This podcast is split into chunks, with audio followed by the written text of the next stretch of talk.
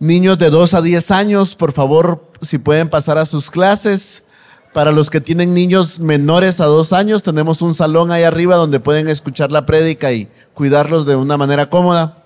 Damos la bienvenida a nuestro hermano Justin.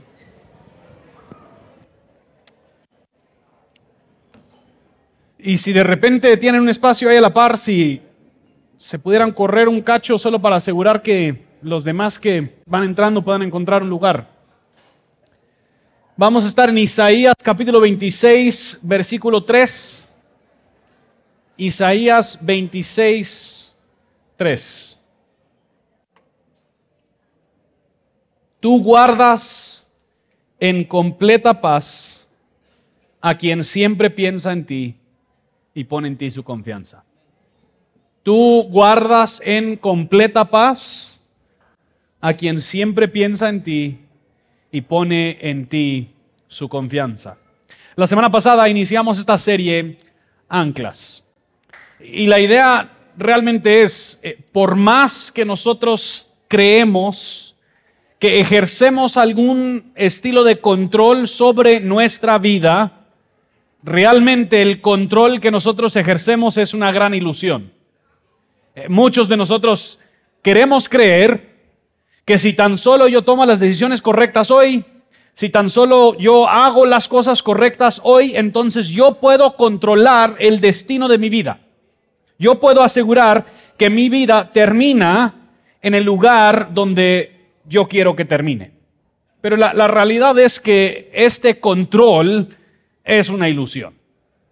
Em, ninguno de nosotros puede ejercer algún tipo de control sobre mañana. Por más que nosotros tomemos las decisiones correctas, por más que nosotros hagamos las cosas correctas, mañana nos puede entregar circunstancias que están completamente fuera del plan que nosotros teníamos para nuestra vida. Y realmente, por más que nosotros empezamos a asimilar esta verdad, nos empezamos a dar cuenta de lo precaria que es la vida, de lo frágil, de lo vulnerable, de lo volátil que es nuestra vida. Y entonces esto genera la duda, si tan volátil, si tan vulnerable es la vida, tú y yo no tenemos idea lo que viene mañana, ¿cómo nos podemos parar firmes o, encontrar alguna medida de estabilidad en medio de esta vida. Y es ahí donde fuimos recordados la semana pasada de que aunque nosotros somos frágiles, vulnerables y débiles, la misericordia del Señor es desde siempre y para siempre. Y que Él entonces, siendo el Dios soberano y perfecto sobre todas las cosas, Él nos ha dado acceso mediante ciertas herramientas para poder establecer nuestra vida sobre su eternidad, sobre su misericordia, sobre su bondad. Estas son nuestras anclas. Em, otros han llamado estas disciplinas espirituales, históricamente se ha llamado una regla de vida, pero estas son las cosas las que nos sostienen en medio de este caos. Entonces vamos a iniciar haciendo algo quizás un poquito fuera de lo común. Lo que quiero que todos hagan es vamos a todos cerrar los ojos. Quiero que respiren profundo.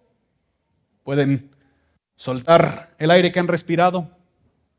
Y simplemente quisiera que ahí en tu lugar, con los ojos cerrados, contemples en Dios, pienses en Dios.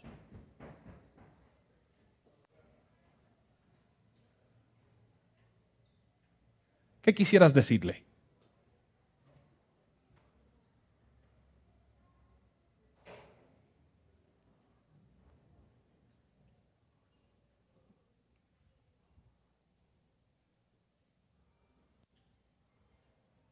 Puedes abrir los ojos. Llevamos dos semanas del año y yo no sé tú, pero ya el año se ha presentado como más atareado y más ajetreado de lo que yo esperaba. y no logramos encontrar muchos tiempos y muchos espacios para detenernos y realmente contemplar en el hecho de que hay un ser infinitas veces superior a nuestras circunstancias. Nos dice Isaías, tú guardas en completa paz al que siempre piensa en ti y pone en ti su confianza. El ancla que nosotros vamos a hablar el día de hoy es de la oración. La lógica de este versículo en Isaías 26.3, realmente tal vez para mi mente particular, está al revés. Porque inicia dándote el resultado, tú guardas en paz completa. Luego te explica la conducta de esta persona siendo guardada en paz completa. Siempre piensa en ti y luego te da la motivación o el fundamento de esos pensamientos que confían en Él. Entonces, no le digan a todos los exegetas profesionales, vamos a predicar este versículo al revés hoy, si les parece. O realmente si no les parece, lo vamos a hacer. Ustedes no tienen opción.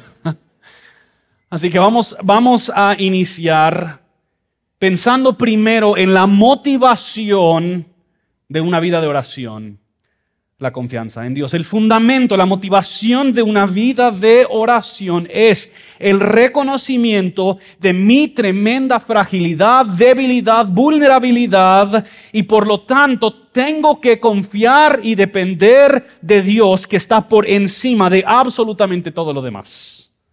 No hay oración sin confianza. La oración nace de la confianza y confiamos en Dios porque esta vida supera nuestra fuerza y nuestra capacidad.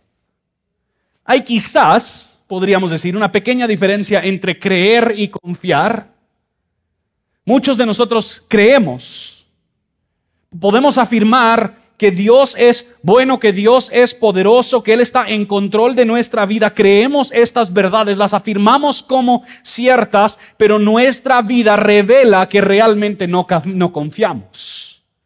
Aunque creemos estas verdades, confiamos en otras cosas para procurar ahí nuestra paz y nuestro bienestar. Nuestra falta de oración a menudo no es una falta de creer, pero sí es una falta de confiar. Confiar es esta plena seguridad de que Dios está de verdad en control y que Él es la única fuente de paz, la única fuente de bienestar y por lo tanto nos arrojamos sobre Él como nuestra roca eterna y fuerte. En el mero centro de la falta de oración, a menudo está nuestra confianza en algo que no es Dios. No oramos no porque no estamos confiando, a menudo no oramos porque estamos confiando en algo equivocado. Y podríamos pensar quizás en, dos diferentes cosas que suplantan nuestra confianza en Dios. Algunos de nosotros confiamos en nosotros mismos para ahí procurar nuestra paz completa. Y otros confiamos en las circunstancias a nuestro alrededor para ahí procurar nuestra paz completa algunos de nosotros confiamos en nosotros mismos, tenemos una alergia a la dependencia. No queremos tener que depender de nada ni de nadie más. Preferimos la fuerza. Queremos ser autosostenibles, autosustentables, autosuficientes, sustentar nuestra propia paz y nuestro propio bienestar por nuestra propia fuerza. Y sabemos que esta tentación de confiar en nosotros mismos en vez de confiar en Dios es algo que ha sido común a la experiencia humana. Esto fue la oferta de la serpiente a Adán y Eva. Tú no tienes que tener que depender de Dios, tú puedes ser como Dios. Tú puedes ser autosuficiente, puedes ser autosostenible. Por la corrupción del pecado, todos deseamos ser soberanos, todopoderosos, poder alcanzar la paz y el bienestar por nuestras propias fuerzas y por nuestros propios méritos. Y esta idea de que tú eres suficiente permea nuestra cultura. Tú simplemente tienes que visualizar tu futuro, Pensar en tu destino y ordenar tu vida de tal manera que tú logras alcanzar la vida que siempre has querido. Tú eres suficiente. Y estos movimientos realmente han sucedido ya por siglos, desde que hubieron ciertos desarrollos en la ciencia, hasta tal punto que la ciencia llegó a declarar la innecesariedad de Dios algunos científicos están llegando a declarar la muerte de Dios o de la idea de Dios, que ya hemos evolucionado a un punto donde tenemos mayor información, algo más maduro, y podemos dejar atrás estas nociones y estas leyendas anticuadas como Dios. Confía en tú mismo. Noten lo que dice el provocador profesional Charles Bukowski. Dice, para aquellos que creen en Dios, la mayoría de las grandes preguntas tienen respuesta. Pero para aquellos de nosotros que no podemos aceptar fácilmente la fórmula de Dios, las grandes respuestas no permanecen escritas, en piedras, piedras. Nos adaptamos a nuevas condiciones y descubrimientos, somos flexibles. El amor no tiene por qué ser una orden ni la fe una máxima. Soy mi propio Dios o el arrogante profesional Zlatan Ibrahimovic, no puedo evitar reírme de lo perfecto que soy. Mucha de la cultura popular nos empuja a confiar en nosotros mismos. El único que te va a sacar de este lío sos tú. El único que se puede salvar aquí sos tú. Visualiza tu futuro, supérate, toma el control de tu destino y no sentimos paz hasta que logramos ejercer cierto control o cierto poder sobre nuestra vida y circunstancia. Puesto de otra manera, a menudo nuestra vida, aunque nunca llegaremos a declararlo, nuestra vida testifica por sí sola lo que Bukowski tuvo la valentía de decir, yo creo que soy mi propio Dios. Y mientras que por supuesto Dios quiere que seamos mayordomos de nuestra vida, somos criaturas y Él es creador. Tú y yo somos temporales. Ser criaturas significa que somos dependientes por naturaleza. No, no, podemos vivir de manera independiente. Desde que somos concebidos, dependemos. Dependemos del vientre de nuestra madre, de su nutrición, dependemos del cuidado de, de, personas a nuestro alrededor, de la aceptación y aprobación, de la protección. Nadie es verdaderamente dependiente. Todos dependemos y confiamos. Y para una vida de oración tenemos que acomodarnos con nuestra dependencia. Una vida de oración es una vida de dependencia de y confianza en Dios.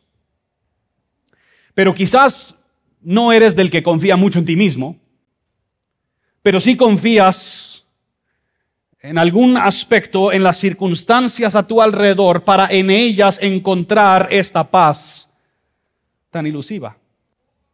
Quizás nuestra paz viene de nuestra seguridad económica. Mientras que la cuenta bancaria esté arriba de cierta cantidad, o, tal vez arriba de cero, no sé, ¿verdad? Mientras que haya algo. O nuestra paz Quizás viene de la aprobación de nuestro jefe o de nuestros colegas. O quizás nuestra paz viene de un noviazgo. O viene de la tranquilidad de mis circunstancias. Sea lo que sea, Muchos quizás no confiamos en nosotros, pero nuestra confianza está fuertemente arraigada en las cosas de este mundo. Protección, dinero, aprobación, logros, estatus, control. Estas cosas se vuelven nuestros dioses funcionales en quienes esperamos para darnos paz, para darnos bienestar. De hecho, para muchos de nosotros, nuestra falta de oración no se debe a una fe débil sino que tenemos una fe muy fuerte, solo que la tenemos en los dioses equivocados.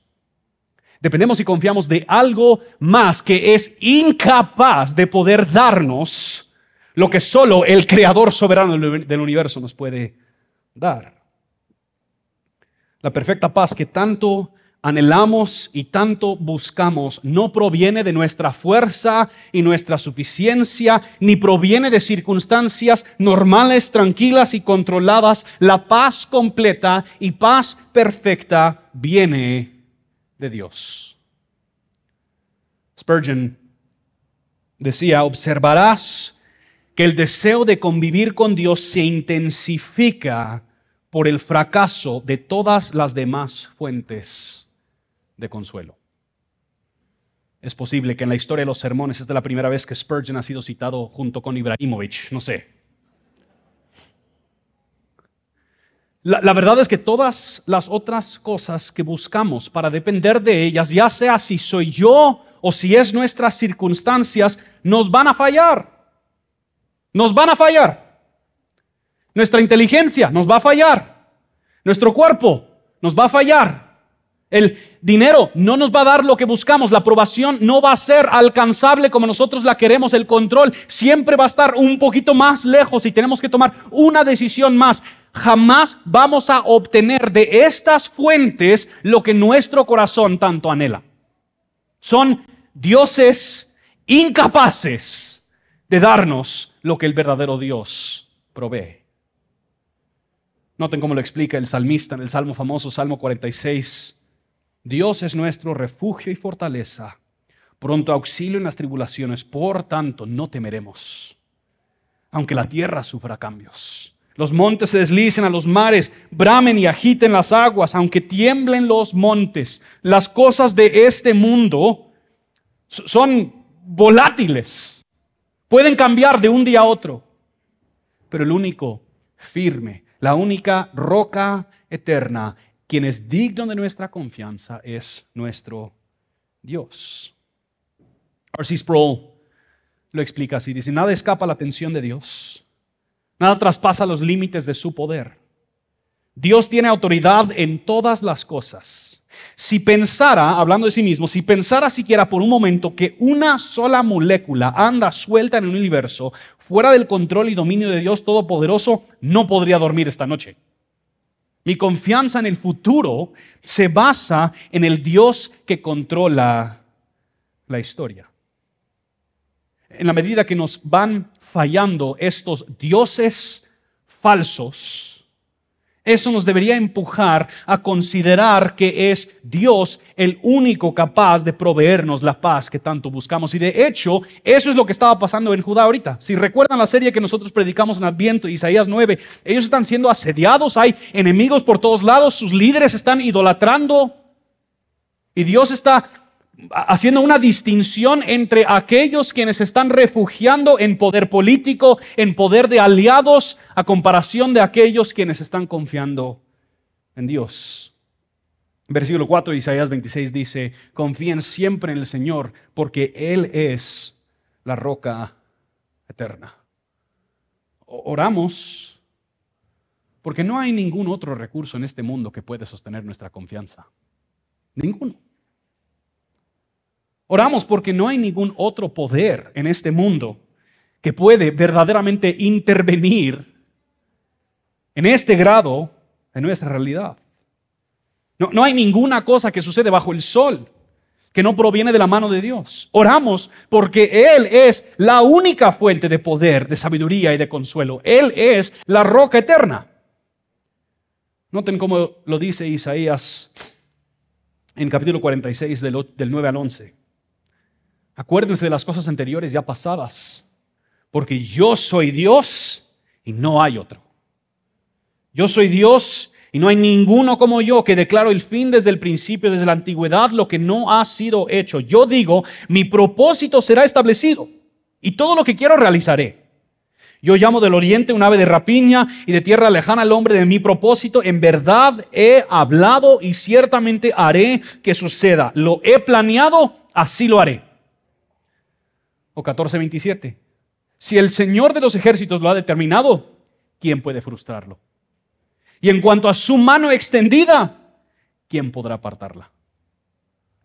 O lo que dice Daniel En capítulo 4, versículo 35, todos los habitantes de la tierra son considerados como nada, mas Él actúa conforme a su voluntad en el ejército del cielo y entre los habitantes de la tierra. Nadie puede detener su mano ni decirle qué has hecho. Él es la roca eterna. Él es quien define tu realidad, mi realidad. Él es quien domina todas las cosas, en toda la creación. Él es el único, omnipotente, soberano, todopoderoso. Lo único que es sólido, estable y firme es Él. Él está soberanamente a cargo de todas las cosas. Y lo único en este mundo que es digno de nuestra confianza. Y el autor está recordando que esto es entonces lo que motiva a este individuo que está viviendo en paz completa. Una confianza profunda y robusta en la grandeza y el poder de este Dios. Al asimilar esa verdad, eso produce una conducta. La conducta es que el que confía en Dios no desperdiciará su tiempo intentando arreglar las cosas por su propia fuerza. Al contrario, esta persona dirigirá todos sus pensamientos hacia Dios. En esencia, esta es la vida de oración. Mantener una comunión constante, pensamientos permanentes dirigidos hacia Dios. Solemos nosotros reducir la oración a quizás un tiempo programado en algún momento donde traemos nuestro listado de ya sea quejas o incertidumbres o preguntas o dolores o necesidades. Pero en realidad la oración es un estilo de vida de constante y permanente comunión con Dios. Para algunos de nosotros quizás la oración es algo programático, para otros quizás es algo espontáneo, pero para todos nos cuesta que la oración sea algo permanente. No hay profesionales aquí en la oración. No te puedes graduar con un título bueno, aún si te lo dieran, no, creo que te puedes graduar con un título en la oración, no sé. seguro hay alguna universidad por ahí que te la da. Es nuestra confianza en Dios la que provoca o promueve una postura de permanente pensamiento en Él. Esto es lo que las escrituras nos animan a hacer en varias ocasiones. Todos conocerán lo que dice Pablo en 1 Tesalonicenses 5, orar sin cesar. El, salmista David dice en Salmo 105, 4 y luego lo repite también en 1 Crónicas 16, 11, busquen al Señor y su fortaleza, busquen su rostro, ¿cuánto? Continuamente. Las escrituras nos plantean una visión de una persona quien está perpetuamente meditando en las cosas de Dios. Que todos sus pensamientos los cautiva y los dirige hacia Dios. Esto es porque confiamos en Él. Ahora, si tú revisas este versículo, Isaías 26.3, en otras traducciones, de verdad, yo no sé si hay un versículo en que los traductores no se pudieron poner así en común increíble las diferencias, las variaciones de este versículo. Entonces estamos usando la RBC porque esta se parece a la que yo memoricé en inglés, así que por eso fue la, decisión, ¿verdad? Por si estaban buscando una explicación muy profunda. Pero algunos han hablado, esta línea da a entender no simplemente pensamiento en Dios, pero una firmeza. Algunos dicen al de carácter firme, otros dicen al de mente estable. La, premisa es que porque esta persona confía en Dios, su mente está amarrada o anclada a esta fuente de completa seguridad y completa estabilidad. Hay una firmeza en esta persona. La invitación sencillamente es pasar todos nuestros momentos con una conciencia gozosa de la firmeza y la estabilidad del Dios en quien confiamos. Pasar todos nuestros momentos con una conciencia gozosa de la firmeza y estabilidad del Dios en quien confiamos. Independientemente del caos de nuestras circunstancias, permanecemos con nuestra vida entera anclada en Él, conscientemente meditando en Él y conversando con Él. Esa es la vida de oración. Es muy, muy fácil reducir la oración a una resolución de problemas o una herramienta práctica para nuestra vida.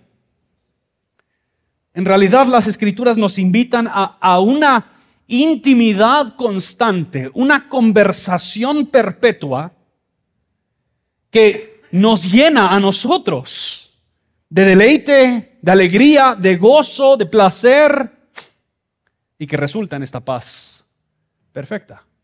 Noten algunos pasajes. Salmo 16, 11. Me darás a conocer la senda de la vida.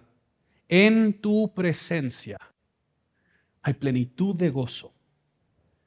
En tu diestra deleites para siempre. ¿Quién no quiere plenitud de gozo y deleites para siempre? Salmo 84, 10 al 12, porque mejor es un día en tus atrios que mil fuera de ellos. Prefiero estar en el umbral de la casa de mi Dios que morar en las tiendas de la impiedad, porque sol y escudo es el Señor Dios. Gracia y gloria da el Señor. Nada bueno niega a los que andan en integridad. Oh Señor de los ejércitos, cuán bienaventurado es el hombre que en ti confía. O Salmo 37, 4. Pon tu delicia en el Señor y Él te hará las peticiones de tu corazón. La, imagen que nos plantea las escrituras de una vida de oración no es simplemente alguien que mantiene un buen listado ordenado de peticiones. Lo cual, gracias a Dios, hazlo. Tengo un par de peticiones que compartirte, de hecho. Pero más, es una comunión constante donde estamos tomando nuestros pensamientos y dirigiéndolos hacia Dios, lo cual eso resulta en gran delicia, en gran placer, en gran gozo para aquellos que pasan su vida meditando en Él. Esto no es primeramente una tarea que tenemos que cumplir, sino que este lado de la eternidad, e, esto es cómo nosotros saboreamos el estar en su presencia. Y, tal vez por eso para algunos de nosotros esto suena tan lejano, tan inalcanzable. Decimos pensar siempre en él. Yo no sé ustedes, pero de niño, cuando escuchaba el versículo orar sin cesar, yo dije, está loco el Pablo. Que no, que no trabajaba. Bueno, de niño no me, no me preocupaba tanto. No jugaba Pablo. O tal vez leemos estos pasajes de cómo así, deleites para siempre. Sí, sí, tal vez para algunas personas super santas. Muchos de nosotros sufrimos de una vida de oración débil y fría. Porque nuestra vida de oración está más amarrada a nuestro desempeño moral que al Evangelio. O sea, Creemos que disfrutar de esta intimidad perpetua con Dios es algo que yo tengo que ganar con mi conducta, que Dios está reteniendo ciertas cosas para ver si yo realmente califico. Y es por eso que es tan escandalosa la noción introducida por Jesús cuando Él está instruyéndole a sus discípulos acerca de cómo ellos deberían pedir. Él dice en Juan 16, 23 al 24, en aquel día ya no me pedirán nada, les aseguro que mi Padre les dará todo lo que pidan que en mi nombre. Hasta ahora no han pedido nada en mi nombre, pidan y recibirán para que su alegría sea completa. Unos versículos después dicen en aquel día pedirán en mi nombre. Y no digo que voy a rogar por ustedes al Padre, ya que el Padre mismo los ama ¿Por qué? Porque me han amado a mí y han creído en mí, que yo he venido de parte de Dios. ¿Qué, ¿Qué significa esto de orar en el nombre de alguien más o pedir en el nombre de alguien más? En pocas palabras, presentarte en el nombre de alguien más es adjudicarte a ti los derechos que esa otra persona merece. E, es, si yo pido algo en el nombre de Jesús, es adjudicarme a mí los derechos que tiene Jesús ante el Padre. Yo, yo vengo. Quien me envió aquí es Jesús y yo vengo en su nombre. Es reclamar para mí los méritos de alguien más. Porque hemos creído en Cristo y nos hemos aferrado a Cristo. Dios nos ama como Él ama a Cristo y Él responde a nuestra oración como Él responde a Cristo. O sea que el acceso a esta vida la obtenemos no por tener una conducta intachable o tener un desempeño moral intachable, más bien ese acceso la obtenemos mediante la obra y los méritos de Cristo. Oramos con la confianza entonces de que cuando Dios nos escucha, Él nos escucha con la misma atención y disposición que Él le da a su Hijo amado Jesús. Eso está loco, ¿verdad? Qué escandaloso. O sea, Él, él Teológicamente se ha hablado de, la, participación en, la divinidad, de que nosotros estamos en, este gran juego de la, divinidad y Él nos permite a nosotros ser partícipes junto con Él, que al acercarnos nosotros al Padre, Él nos escucha como si escuchara a Jesús.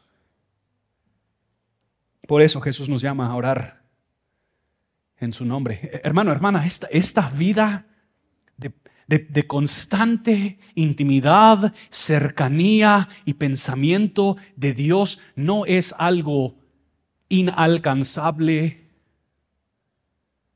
porque mediante la obra de Cristo, Él nos capacita para poder participar. Algunos aspectos quizás prácticos, tal vez estás pensando, bueno, nítido, órale, convencido. Ah, ¿Cómo pienso siempre en Él? Un par de ideas. Primeramente, yo, yo te animaría a coleccionar oraciones cortas. A lo largo de la historia de la iglesia han habido oraciones muy cortas que la iglesia ha tenido. Señor Jesús, ten piedad de mí. Eh, Dallas Willard, alguien que, pues, le tengo mucho respeto, él, él decía que cada mañana cuando él se levantaba y él sentía sus pies, sobre el piso, eso le recordaba y él decía, gracias Dios por tu presencia conmigo. Gracias Dios por tu presencia conmigo. O tal vez estás leyendo algún pasaje en la mañana y puedes quedarte con, una línea y volver esa línea, tu oración a lo largo del día. O tal vez es este versículo, que, que lo tomas el resto de este año tu Señor guardas en completa paz al que siempre piensa en ti y pone su confianza en ti. Dios, estoy pensando en ti y confío en ti. Oraciones cortas. otra, otro consejo es recordatorios. Nosotros tenemos mucha tecnología a nuestro alrededor que en teoría nos debería hacer más productivos. Todavía estamos juzgando, ¿verdad? Si es así o no. Pero puedes poner alarmas cada hora.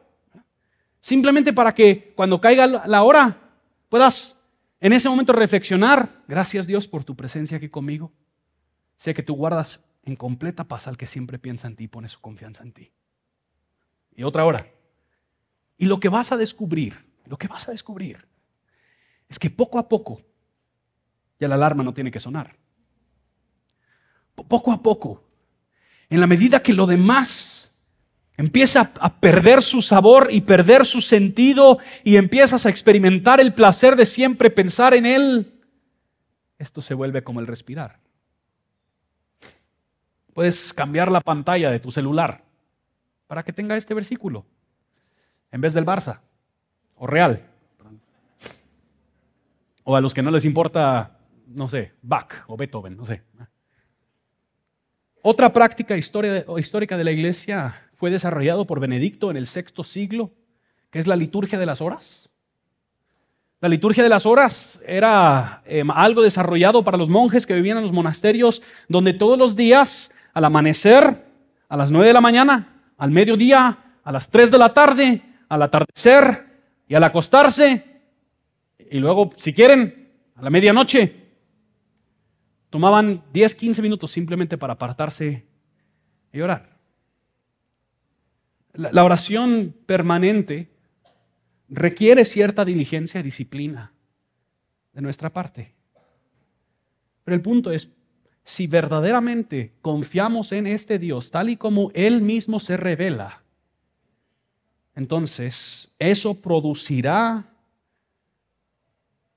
un pensamiento en Él, anclaremos nuestra mente y nuestro corazón a Él. Y esto, nos dice Isaías, produce la paz completa.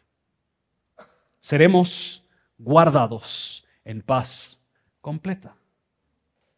Esta idea de paz completa seguramente es un anhelo profundo del corazón de cada ser humano.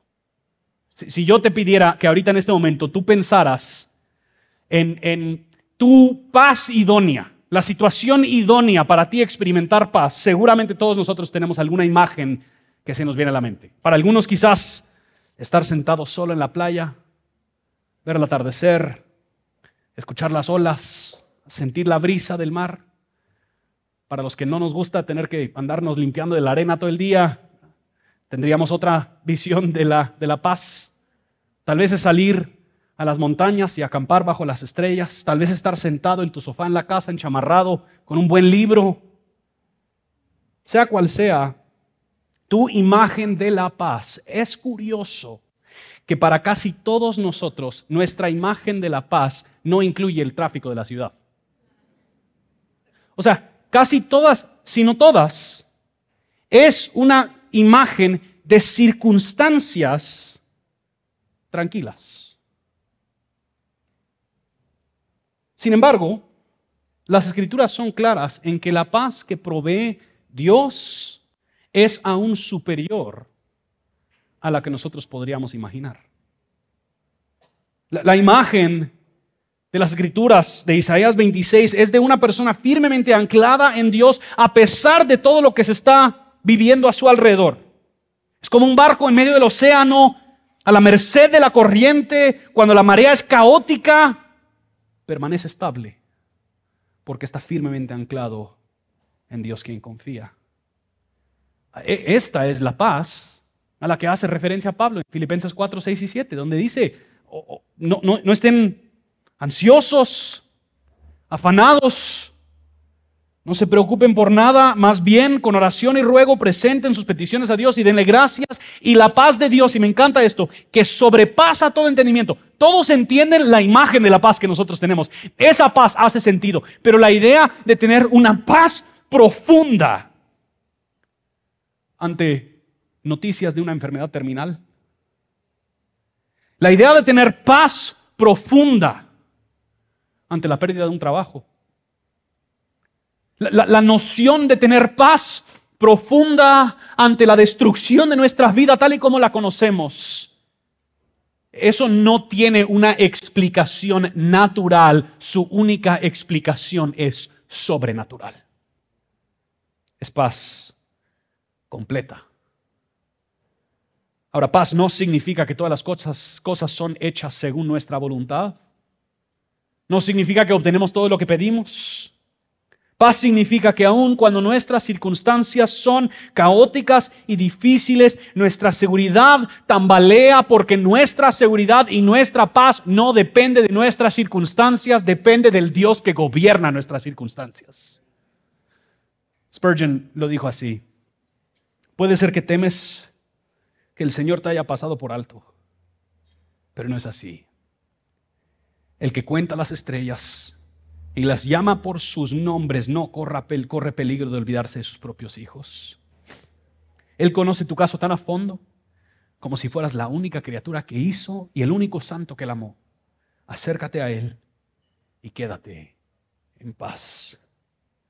Dios guarda en completa paz al que siempre piensa en Él y pone en Él su confianza.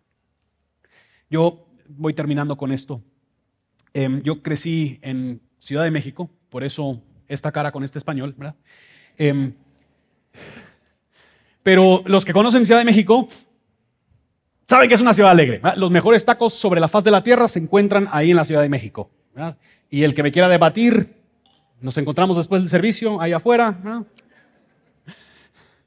Amenazas del pastor, qué terrible. Me estoy, me estoy, me estoy distrayendo. Em, entonces yo crecí en la Ciudad de México. La Ciudad de México es una de las ciudades más grandes en el mundo. Es un caos todos los días. No hay día pacífico en la Ciudad de México. No hay día tranquilo en la Ciudad de México. Y yo crecí en Ciudad de México, mi papá era pastor, eh, plantador de una iglesia ahí, entonces él a menudo me llevaba a mí cuando él tenía citas o reuniones fuera de la casa o fuera de la oficina. Y en muchos casos en Ciudad de México nosotros andábamos en el transporte público, entonces nos subíamos al bus y siempre teníamos que caminar varias cuadras. Y los que conocen, hay algunos sectores de la Ciudad de México que tienen calles ridículamente grandes, o sea, cuatro, cinco, seis carriles de ambos lados. Y esas calles no son así, la conducta de la gente, digamos, en esas calles no, es así súper ordenada. Em, ellos hacen lo que les da la regalada gana. Entonces es, un tráfico caótico. Hay personas velozmente con urgente, urgencia queriendo llegar a su último destino. Y ahí me encuentro yo, un niño de 4, 5, 6 años, viendo toda esta loquera intimida. Se, ve como un caos absolutamente impredecible que yo sería incapaz de poder navegarlo. Y nunca olvidaré. Cada vez que nos acercábamos a la calle, mi papá me decía, Justin, toma mi mano, toma mi mano. Que, que yo, por más grande, difícil y compleja que sea la situación que yo tenía enfrente. La agarraba de la mano, porque yo sabía que él conocía cosas que yo no conocía. Él tenía habilidades que yo no tengo, conocimiento que yo no tengo. Y agarrado de la mano de mi Padre, podríamos nosotros navegar el caos de esa situación. Y es, esa es la invitación. Porque confiamos en este buen, soberano, todopoderoso Padre y Dios. Lo tomamos de la mano, dirigimos constantemente nuestros pensamientos hacia Él y eso resulta en paz completa y perfecta.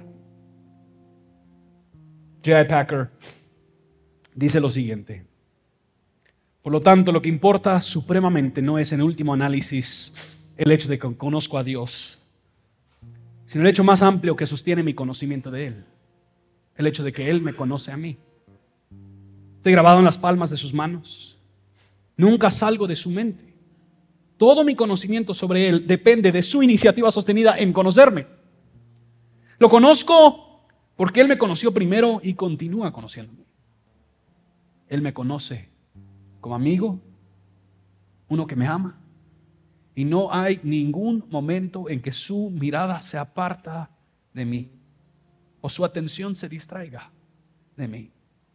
Y no hay momento, por lo tanto, en que su cuidado flaquee. Dios no simplemente te pida que tú pienses en Él. Hermano, hermana, la invitación de la oración es porque Dios te conoce a ti. Es porque Dios te ha visto a ti.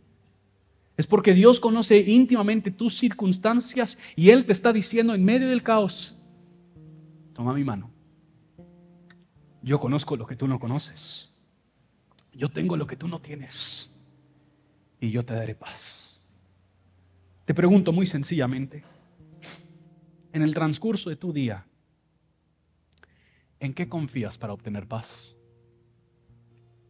¿Cuáles son los dioses alternos en quienes confías para procurar tu bienestar. ¿Cuánto piensas en Dios? ¿Cuánto meditas en Él? Porque Él guarda en perfecta paz al que siempre piensa en Él, porque confía en Él. Pongámonos en pie y respondamos en adoración.